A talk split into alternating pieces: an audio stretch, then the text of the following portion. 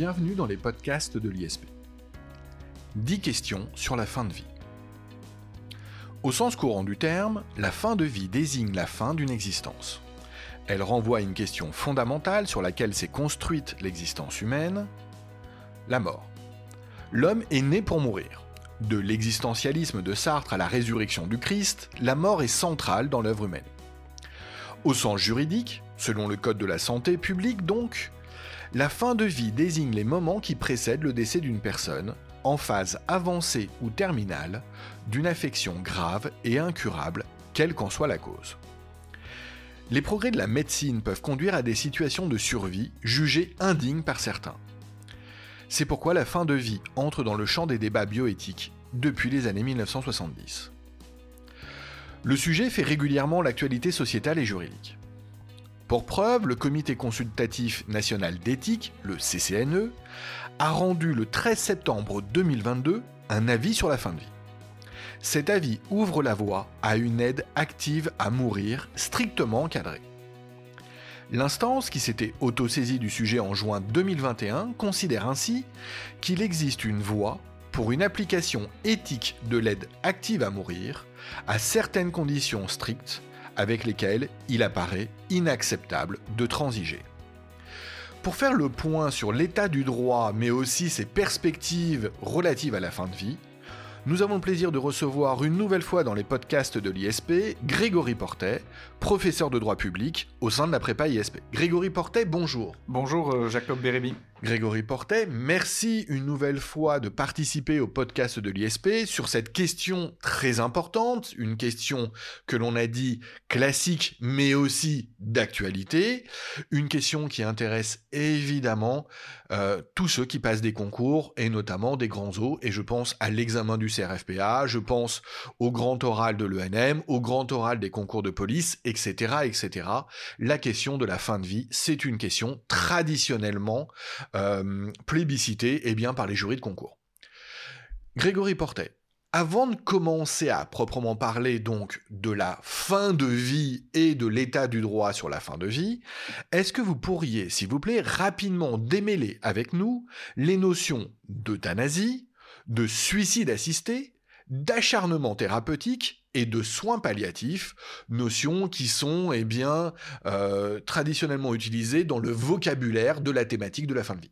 Oui, euh, bien sûr, Jacob Hervier. Alors, le, premier concept, je dirais, et vous l'avez dit, c'est le concept d'euthanasie. C'est celui qui marque l'actualité. C'est assez intéressant parce que on peut le définir au sens courant du terme ou au sens médical. Au sens courant du terme, si on ouvre euh, le Robert, on se rend compte que l'euthanasie renvoie à l'usage des procédés qui permettent de hâter ou de provoquer la mort de malades incurables qui souffrent et souhaite mourir. Si on, essaye d'avoir une perspective un petit peu plus large sur le mot euthanasie, une perspective un peu plus juridique, euh, on aime bien alors euh, faire référence à l'étymologie. On, mentionne alors ici l'idée que l'euthanasie fait référence à l'idée de bonne mort. C'est-à-dire que l'euthanasie renvoie alors à l'acte médical consistant à provoquer intentionnellement la mort d'un patient bien sûr euh, en fin de vie, afin de soulager ses souffrances physiques ou morales, considérées comme insupportables. On procède alors à la distinction entre l'euthanasie dite active, on agit afin d'écourter la vie du patient, ou en l'euthanasie dite passive, qui consiste alors à refuser d'agir. Ça, c'est pour la partie euthanasie. Le suicide assisté, si je me permets de le mentionner, c'est simplement une aide que l'on va requérir, souvent d'un tiers, et souvent ce tiers est un médecin, on parle alors souvent de suicide médicalement assisté, sur le projet de mort, projet que l'on va qualifier aujourd'hui de mortifère. L'acharnement thérapeutique, c'est une expression qu'on trouve encore, euh, même si le droit français parle aujourd'hui d'obstination déraisonnable, renvoie à l'idée de traitements ou d'actes médicaux qui sont poursuivis alors que ces traitements sont inutiles disproportionnés ou n'ont d'autre effet que le seul maintien artificiel de la vie. Enfin, dernière chose, le concept de soins palliatifs. Les soins palliatifs renvoient, et ils sont définis euh, par euh, la loi euh, de 1999, euh, ici, ce sont les soins actifs et continus qui sont pratiqués par une équipe interdisciplinaire en institution ou à domicile, et ils visent à soulager la douleur, à apaiser la souffrance psychique, à sauvegarder la dignité de la personne morale et à soutenir son entourage. Grégory Portet, merci pour ces définitions. On va évidemment partir d'elles pour eh bien, rentrer euh, plus avant dans la thématique de la fin de vie. Commençons, si vous voulez bien, donc par euh, appréhender le sujet au sens large. Euh, Grégory Portet, est-ce que vous pouvez nous dire si on peut aujourd'hui choisir, personnellement, individuellement, de mettre fin à sa vie? Je vais le dire autrement, plus simplement peut-être, en clair, est-on libre de se suicider aujourd'hui en droit français? Oui, bien sûr. Alors la France est un pays libéral euh, là-dessus, et euh, on est libre de se suicider. Ce qui veut dire que le malade, qui serait en capacité de se suicider et qui souhaite le faire, n'est pas poursuivi. Et je dirais, euh, c'est un peu évident, puisque s'il a réussi dans son projet, on aurait une problématique de qui poursuivre même si dans certains États, on le retrouve, le suicide a pour effet d'engager des poursuites sur les ayants droit, sur les enfants, etc. On a donc une liberté du suicide, mais on n'a pas droit à l'aide au suicide. En fait, l'idée est assez simple. Une responsabilité de l'aidant, celui qui va accompagner euh, vers le suicide, par exemple, je voudrais me suicider mais je n'ai pas la force euh, de le faire, eh bien l'aidant, lui, pourrait en revanche être poursuivi du chef d'assassinat puisqu'on aura ici sans doute un cas de préméditation. Alors, merci pour ce premier état du droit français.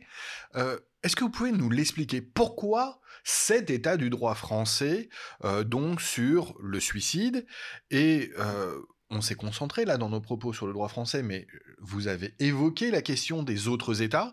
Euh, du coup, je vous pose aussi cette question. Comment euh, cela se déroule-t-il dans les autres pays? Alors, l'état du droit français est marqué par l'histoire.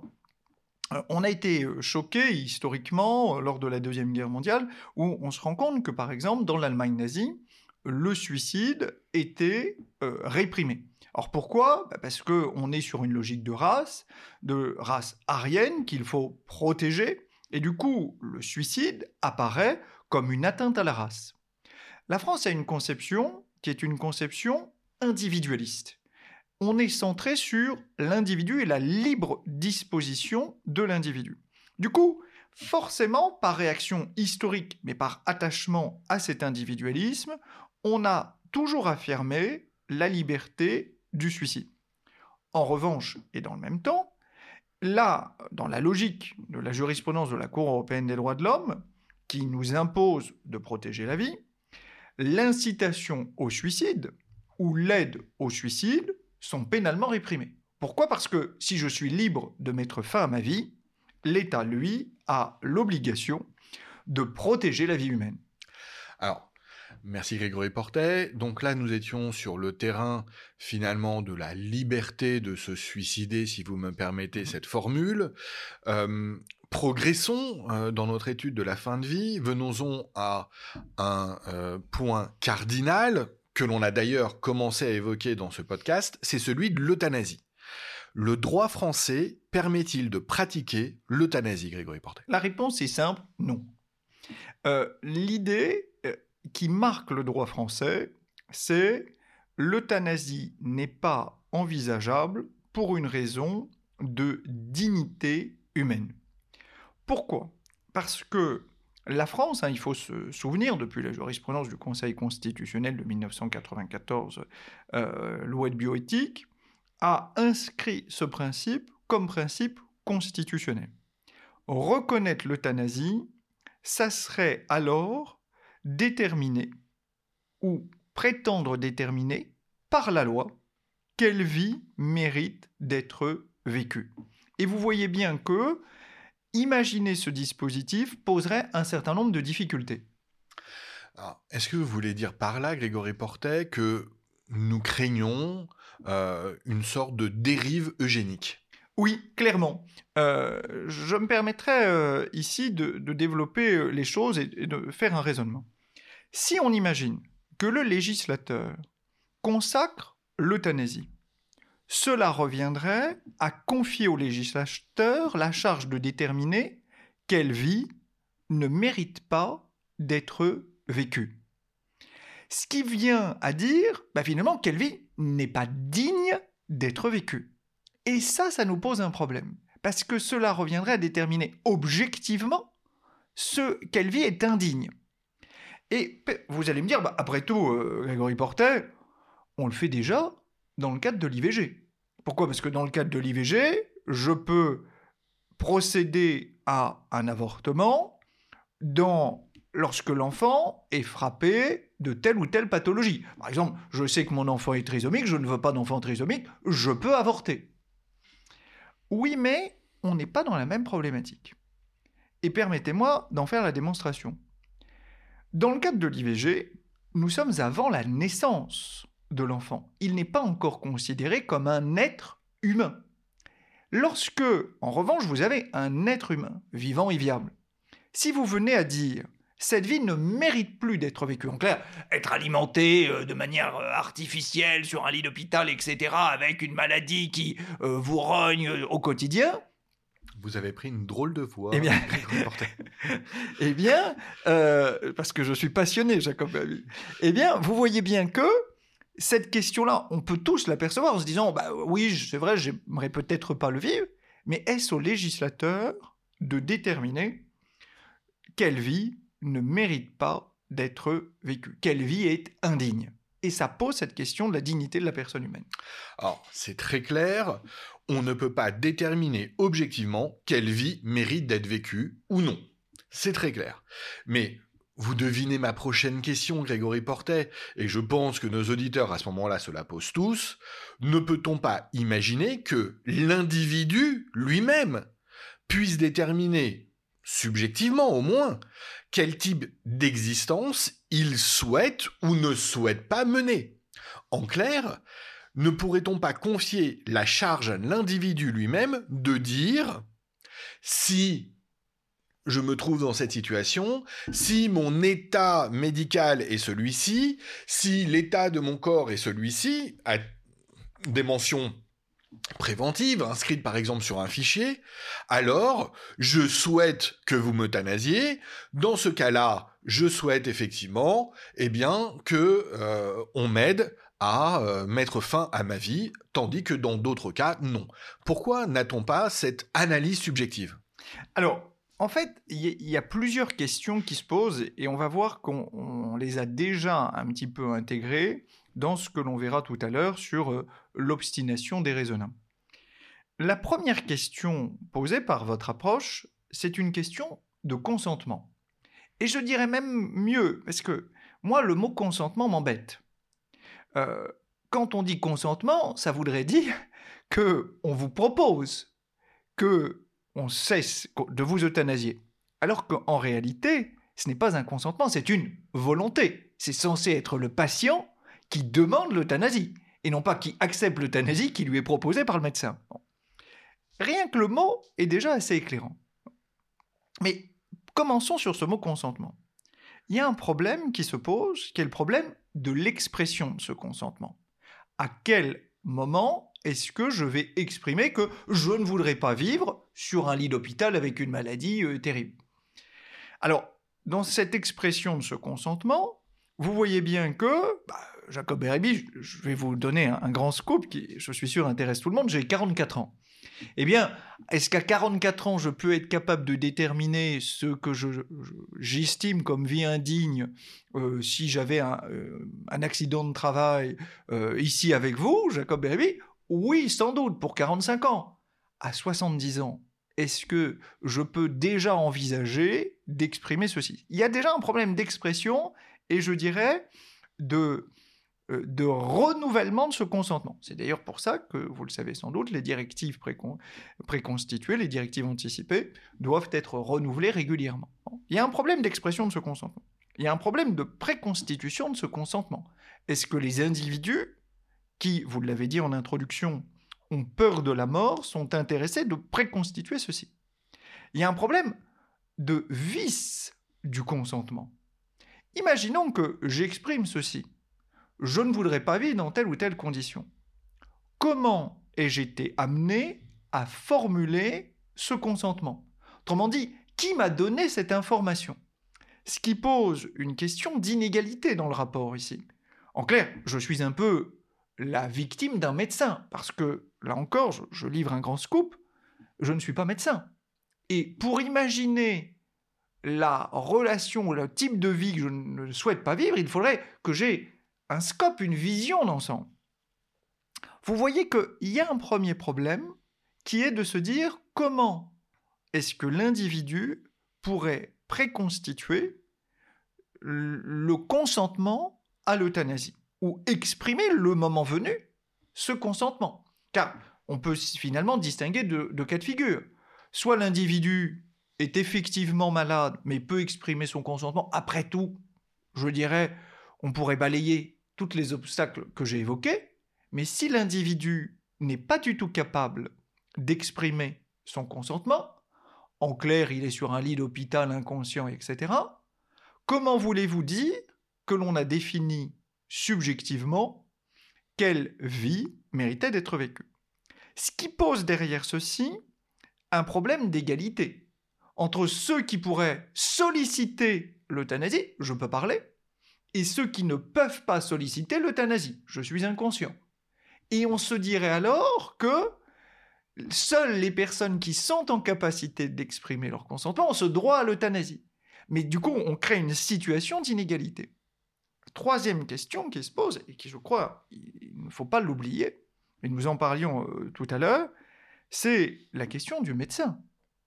Le médecin s'engage dans, et c'est d'ailleurs le sens du serment d'Hippocrate, de protéger la vie. Donc reconnaître une euthanasie poserait des questions autour de l'existence d'une clause de conscience. Comment imaginer cette clause de conscience Et finalement, est-ce que la consécration de cette clause de conscience ne conduirait pas à refuser la réalité de ce droit?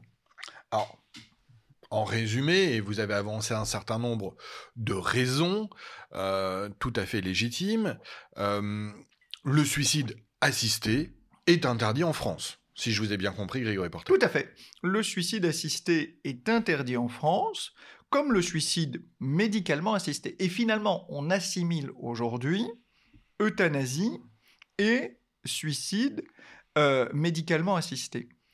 Et je crois que c'est assez intéressant parce que c'est lié à la centralité de notre concept de dignité humaine. Mais je voudrais euh, euh, revenir sur ce point. Dans des pays où, par exemple, il existe le suicide assisté, on se rend compte que ça peut avoir des effets extrêmement pervers. Permettez-moi de prendre le cas que nous avions tous relevé il y a quasiment dix ans de cela, euh, où on, trouvait des détenus condamnés à de longues peines de prison qui, sans perspective de sortie, se retrouvaient à solliciter le suicide assisté je suis désolé de le dire, mais Jacob Berbier, on voit la complexité ici. Nous avons eu une œuvre au niveau européen, 6e et 13e protocole additionnel, visant à lutter contre la peine de mort, et la consécration de ce suicide assisté place le détenu cette fois-ci dans une situation d'infériorité telle qu'il en vient, et puisque c'est un podcast, je peux être un peu libre dans l'expression peut-être, à mendier le suicide ce qui est une situation absolument ubuesque dans une perspective historique de notre droit. Oui, je tiens, je tiens à noter sur ce point que euh, certains avaient pu considérer qu'il ne s'agissait pas d'une même situation parce que effectivement on peut imaginer alors que physiquement, physiologiquement le détenu euh, est en bonne santé, mais il faudrait alors dresser une liste des affections euh, qui justifieraient le suicide assisté, puisque la santé euh, psychologique euh, devrait alors être écartée. La santé psychologique d'un détenu qui sait qu'il va être détenu pendant un nombre euh, d'années considérable, voire euh, euh, plus encore, eh bien, pourrait arguer donc de cette, cette, affection psychologique pour, eh bien, rentrer dans le cadre d'un suicide médicalement assisté, si effectivement il était autorisé en France. Bon, avançons, c'est très clair, Grégory Portet, sur les difficultés qu'il y aurait donc à admettre l'euthanasie et le suicide assisté, le suicide médicalement assisté en droit français. Une question, euh, parce que l'on a tous en souvenir un certain nombre d'affaires, et une en particulier dont vous, vous allez nous parler, l'affaire Vincent Lambert, Grégory Portet, cela signifie que, en refusant l'euthanasie, en refusant le suicide assisté en France, on peut donc être condamné, et là aussi je me permets d'utiliser cette formule euh, parce que nous sommes dans un podcast, on peut donc être condamné, on va prendre le, prisme opposé, à rester sur un lit d'hôpital euh, gravement atteint de pathologie, euh, dans des états très différents mais qui peuvent aller jusqu'à l'état végétatif, sans perspective d'amélioration, parce que on n'a pas pu choisir n'a pas pu choisir la fin de sa vie.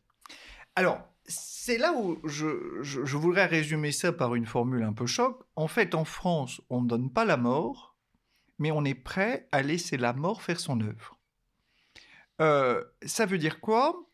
Euh, Dans le cadre de l'affaire Vincent Lambert, que je vais développer avec vous, euh, l'idée, elle est simple, c'est on n'inflige pas la mort, pas d'euthanasie, ni active ni passive, mais en revanche, il y a l'interdiction de l'obstination déraisonnable. Ça veut dire quoi cette obstination déraisonnable? Je redire ce que la façon dont on l'a euh, défini et essayer de présenter cet état du droit et ensuite prendre le prisme de l'affaire euh, Vincent Lambert si vous le voulez bien. Euh, cette obstination déraisonnable, c'est lorsque des traitements ou des actes médicaux sont poursuivis alors qu'ils sont inutiles, disproportionnés ou n'ayant pas d'autre effet que le seul maintien artificiel de la vie. Dans l'affaire Vincent Lambert, en 2014, qu'est-ce qui s'est passé? Il s'est passé que Vincent Lambert est sur un lit d'hôpital, il n'a pas de, de, maladie en soi, il a simplement comme situation qu'il est hydraté et alimenté artificiellement. Il n'y a aucune perspective d'évolution de sa situation. Le droit français dit quoi? Pas d'acharnement thérapeutique. Alors, qu'est-ce que ça signifie? Bah, Ça signifie, d'abord, le patient peut refuser tout traitement. En même temps, comme il est inconscient, il aurait du mal à refuser l'hydratation et, l'alimentation artificielle. Mais en même temps, le droit français dit le médecin doit s'abstenir de toute obstination déraisonnable. Ce qui amène à se poser la question savoir quels sont les critères pour juger si on est face à une situation euh, de traitement d'obstination déraisonnable. Permettez-moi de vous interrompre, je précise effectivement que l'alimentation et l'hydratation artificielle sont considérés comme des traitements médicaux. Oui, depuis la loi Claes-Leonetti euh, du 2 février 2016, vous avez raison de le dire, mais dans l'affaire Vincent Lambert, qui est antérieure à la date de 2014, c'était le débat c'était de se dire, est-ce que le fait d'être alimenté et hydraté, artificiellement, c'est l'adverbe clé, constitue un traitement? Et si oui, est-ce que ce traitement est déraisonnable? Alors, vous voyez bien l'argumentaire entre vous et moi, euh, Jacob, qui est de dire, manger et boire, c'est naturel. Et donc, ce n'est pas un traitement. Euh, mais tout s'est joué devant le Conseil d'État qui a dit oui, mais euh, euh, hydrater et alimenter quelqu'un de manière artificielle doit être considéré comme un traitement. Et donc, euh, ça, c'est ce qu'a dit le Conseil d'État en 2014. Dans la loi Claes-Leonetti, on a du coup ajouté, maintenant expressis verbis, que c'est un traitement. Et du coup, pour savoir si le traitement et si l'obstination est ici déraisonnable, on a deux séries de critères. On a tout d'abord des critères médicaux. Euh, il faut regarder si les actes, examen, investigation, traitement, sont inutiles et ou disproportionnés et ou n'ont d'autre effet que le maintien artificiel de la vie. Bah, dans l'affaire Vincent Lambert, et c'est pour ça que c'est intéressant cet exemple, hein, c'est de comprendre que, bah, effectivement, on maintient artificiellement Vincent Lambert en vie. Les traitements qui lui sont euh, imposés ici sont totalement artificiels. Mais le deuxième pilier qu'on oublie, ce sont les critères relatifs à la volonté du patient. Et là, on retrouve ce que l'on a développé en fait tout à l'heure sur la question de l'euthanasie. Quelle est la volonté du patient? Je n'aime pas quand les gens, et c'est pour ça que je n'aime pas le mot consentement, ça doit venir de lui. Ça ne peut pas lui être proposé, au moins intellectuellement. C'est l'acte suprême de libre disposition de soi. On ne peut pas parler d'autonomie de la volonté toute la journée et me dire qu'on consent à la mort. C'est bon. Et en fait, dans ce critère relatif à la volonté du patient, il y a trois niveaux. Premier niveau, les directives anticipées, si elles existent. Deuxième niveau, la personne de confiance. Troisième niveau, le témoignage des proches. Et tout ce qui faisait l'intérêt de l'affaire Vincent Lambert se trouve là. C'est que on n'a pas de directive anticipée, on n'a pas de personne de confiance qui est désignée. Du coup, il faut retrouver les proches, mais les proches elles-mêmes sont eux-mêmes sont départagés. Alors, ce qu'il y a d'intéressant, c'est que en cas de à cette époque, le, choix du médecin, de toute façon, s'imposait. Bon, aujourd'hui, avec la loi Claes-Leonetti, euh, on a inversé le système. Et donc, vous voyez que ce que j'ai essayé de démontrer ici, c'est que l'interdiction de l'obstination déraisonnable, qu'on appelait jadis acharnement thérapeutique, a pour effet que vous ne pouvez pas être condamné à rester sur un lit d'hôpital si les soins se révèlent inutiles, disproportionnés, etc. C'est pour ça que jusqu'à présent, on a toujours considéré que l'euthanasie n'était pas nécessaire et que cette interdiction de l'obstination des réserves suffisait pourvu qu'elle soit combinée avec les soins palliatifs. Alors, c'est très clair sur l'état du droit, notamment sur l'affaire Vincent Lambert et ses évolutions dans la loi Claes-Leonetti. Euh, on a compris le comment euh, Grégory Portet. Moi, ce que je voudrais que l'on développe maintenant, c'est le pourquoi. Pourquoi est-ce cet état du droit qui aujourd'hui eh bien constitue le socle normatif et juridique de la question de la fin de vie en droit français Alors, euh, pourquoi Je dirais pour, pour le schématiser, pour deux raisons. La première raison, c'est une raison externe. C'est la Cour européenne des droits de l'homme ne nous a jamais imposé de reconnaître un droit à l'euthanasie. Vous vous souvenez, c'est l'affaire Préti contre Royaume-Uni, où dire, bon bah finalement, si l'État reconnaît pas un droit au suicide assisté à l'euthanasie, l'État m'inflige euh, un traitement inhumain et dégradant.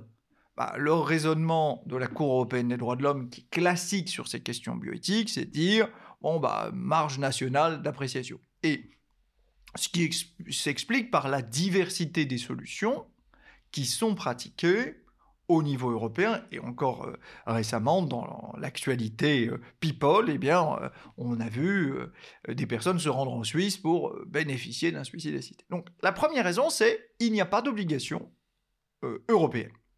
La deuxième raison, c'est une conception française de la dignité humaine. Alors, Grégory Portet, ça fait plusieurs fois que l'on évoque la dignité humaine ensemble. C'est un concept qui nous est tous familier. Euh, les juristes, notamment, ont tous manipulé la dignité humaine tout un chacun, sans être juriste, en a euh, le sentiment. Est-ce que vous pouvez, Grégory Portet, euh, nous fixer euh, le cadre qui permet d'expliquer notionnellement le concept de dignité humaine? Alors, c'est très compliqué, le concept de dignité humaine, pour plein de raisons. Je sais, c'est pour ça que je vous pose la question. Vous avez raison. et vous savez, on est sur l'année, on a beaucoup parlé de Badinter hein, récemment, et c'est assez intéressant. Euh, je me permets une digression, mais qui peut être utile notamment pour ceux qui passent euh, les concours. Rapidement. Le principe de dignité humaine, il est lié à Badinter. Il est lié à 1989, bicentenaire de la Révolution française.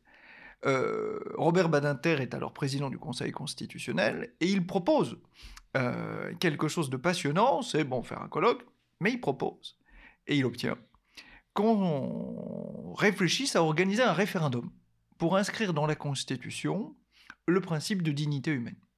Il veut passer par l'article 11. Bon, euh, on lance la réflexion. Rencontre a lieu euh, entre Robert Badinter et le président de la République. Euh, et finalement, le projet est abandonné. 1989, 1993, vous le savez, Jacob Bérébi, le comité Vedel, réfléchit à, cette question et propose l'intégration de ceci dans la Constitution, à l'article 66 l'article 66 sur le juge judiciaire. Jacob Berby et, le civiliste euh, que vous êtes euh, se passionne pour cela. La protection des droits et libertés fondamentaux par le juge judiciaire. C'est ça. Et le Conseil d'État dit non, non, pas du tout. Euh, on va pas le mettre à l'article 66 parce que ça veut dire que tout ce qui concerne la dignité humaine relèverait exclusivement du juge judiciaire. Donc il dit oui, pourquoi pas, on va le mettre après l'article 66. Bon. Pourquoi pas, par exemple, un article 66-1 Robert Badinter euh, vit alors euh, l'alternance, 1993. Il sait qu'il va perdre euh, la présidence du Conseil constitutionnel. Et c'est comme ça qu'en 1994, alors qu'il est président du Conseil constitutionnel, et à défaut de consécration constitutionnelle express, le Conseil constitutionnel consacre dans sa jurisprudence le principe de dignité humaine. Et par hommage à, Robert Badinter, nous n'avons jamais consacré ce principe de dignité humaine. Les travaux hein, du comité euh, Simone Veil. Mais nous avons fait autre chose. Et nous avons effectivement créé, en hommage à Badinter, un article 66-1. Et vous n'ignorez pas que c'est l'article relatif à l'abolition de la peine de mort. Il n'a jamais eu ce qu'il voulait, c'est-à-dire la dignité de la personne humaine. Et pour avoir fait travaux avec lui euh, sur cette question, il est encore marqué parce qu'il aurait souhaité. Et si vous échangez avec lui sur cette question-là, il vous dira pour lui que c'est un principe qui est un métaprincipe, c'est-à-dire que c'est un principe englobant, qui signifie simplement, dans une version, euh, c'est un intellectuel, euh, et je crois qu'il faut en comprendre la raison, parce que c'est lui le père fondateur de cette notion, il en a une vision kantienne. C'est Kant vous n'aviez pas prévu cette question dans notre préparation, donc vous le savez, je suis un homme passionné, je déborde le temps. Et, c'est avec passion que je vous écoute et je suis, je suis sûr que nos, nos auditeurs euh, euh, apprécient euh, cette presque digression. poursuivez, poursuivez. Un méta-principe. Robert Badinter est un intellectuel. Nous buvons vos paroles. Poursuivez. Et, et alors, il pense que euh, la dignité humaine est marquée par la conception kantienne, c'est-à-dire euh, c'est tout ce qui échappe au marché et à la libre disposition de soi. Et donc pour lui, la dignité humaine est juste cela.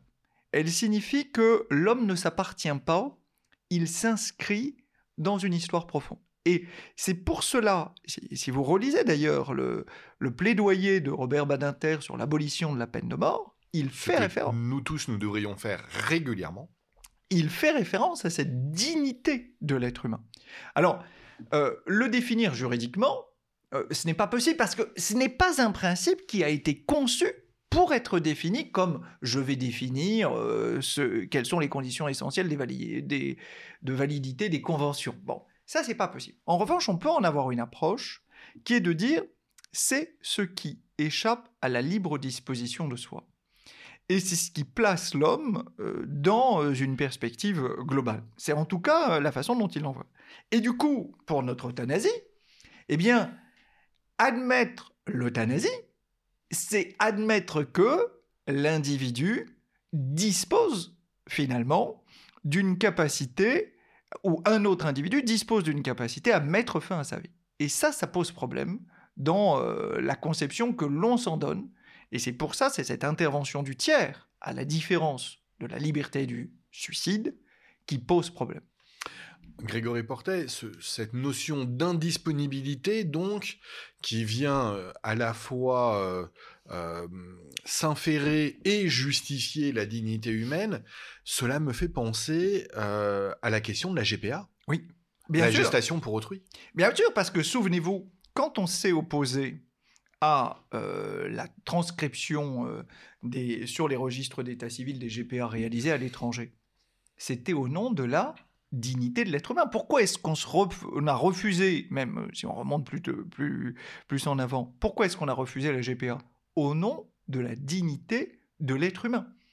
Et c'est cette question-là qui est aujourd'hui interrogée globalement et qui mérite effectivement, et c'est là où je trouve que l'avis du Comité consultatif national d'éthique est intéressant, qui mérite de se dire, bah, au jour où on voit bien que les limites autour de la dignité humaine sont repensées, est-ce qu'il ne faut pas repenser aussi notre conception de l'euthanasie? Alors, Grégory Portet, vous m'offrez la possibilité de vous poser la dernière question des dix de ce podcast. Euh, quelles sont les perspectives d'évolution euh, de la question de la fin de vie, notamment eh bien, à la suite de l'avis du comité d'éthique de septembre 2022, qui euh, en a surpris oui, bien sûr. Euh, alors, les autosaisines du Comité consultatif national d'éthique sont pas rares, ça, et voilà. Euh, et je dirais, c'est son rôle et c'est bienvenu. Euh, en revanche, ce qu'il y a de plus surprenant, c'est qu'il s'immisce sur le terrain de l'euthanasie dès le début de ce mandat. Alors, perspective, je dirais que, à la lecture de l'avis, qui reste quand même un peu sibyllin, euthanasie passive, sans doute, euthanasie active, pas pour le moment. Alors pourquoi ça? Parce que on voit bien que il y a une interrogation sur des cas qui ne sont pas couverts par les hypothèses d'obstination déraisonnable. Je vous rappelle, dans l'obstination déraisonnable, il faut que le traitement soit inutile ou disproportionné, etc. Si le traitement est utile ou proportionné, aujourd'hui, on ne peut pas arrêter la vie. Et l'individu va souffrir il va souffrir psychiquement, il va souffrir moralement. Donc c'est cette frontière-là qui amène à une inclusion plus globale sur la souffrance et le traitement de la souffrance dans nos sociétés contemporaines qui va sans doute faire évoluer vers une ouverture vers l'euthanasie, ce qui s'inscrit dans une perspective européenne. Grégory Portet, merci. Merci pour ces éclairages sur l'état du droit, sur l'actualité. On a vu la question de la fin de vie dans sa complexité, euh, aussi euh, dans ses dimensions philosophiques grâce à vous. On a eu le bonheur de faire un rappel euh, de la question de la dignité humaine et cette anecdote à propos de Robert Badinter était tout à fait de bonne aloi. Grégory Portet, je vous remercie et je vous invite dans les podcasts de l'ISP aussi souvent que vous le souhaitez. C'est un bonheur de vous y retrouver. Avec plaisir, Jacob Berby. Merci à tous, au revoir. Au revoir.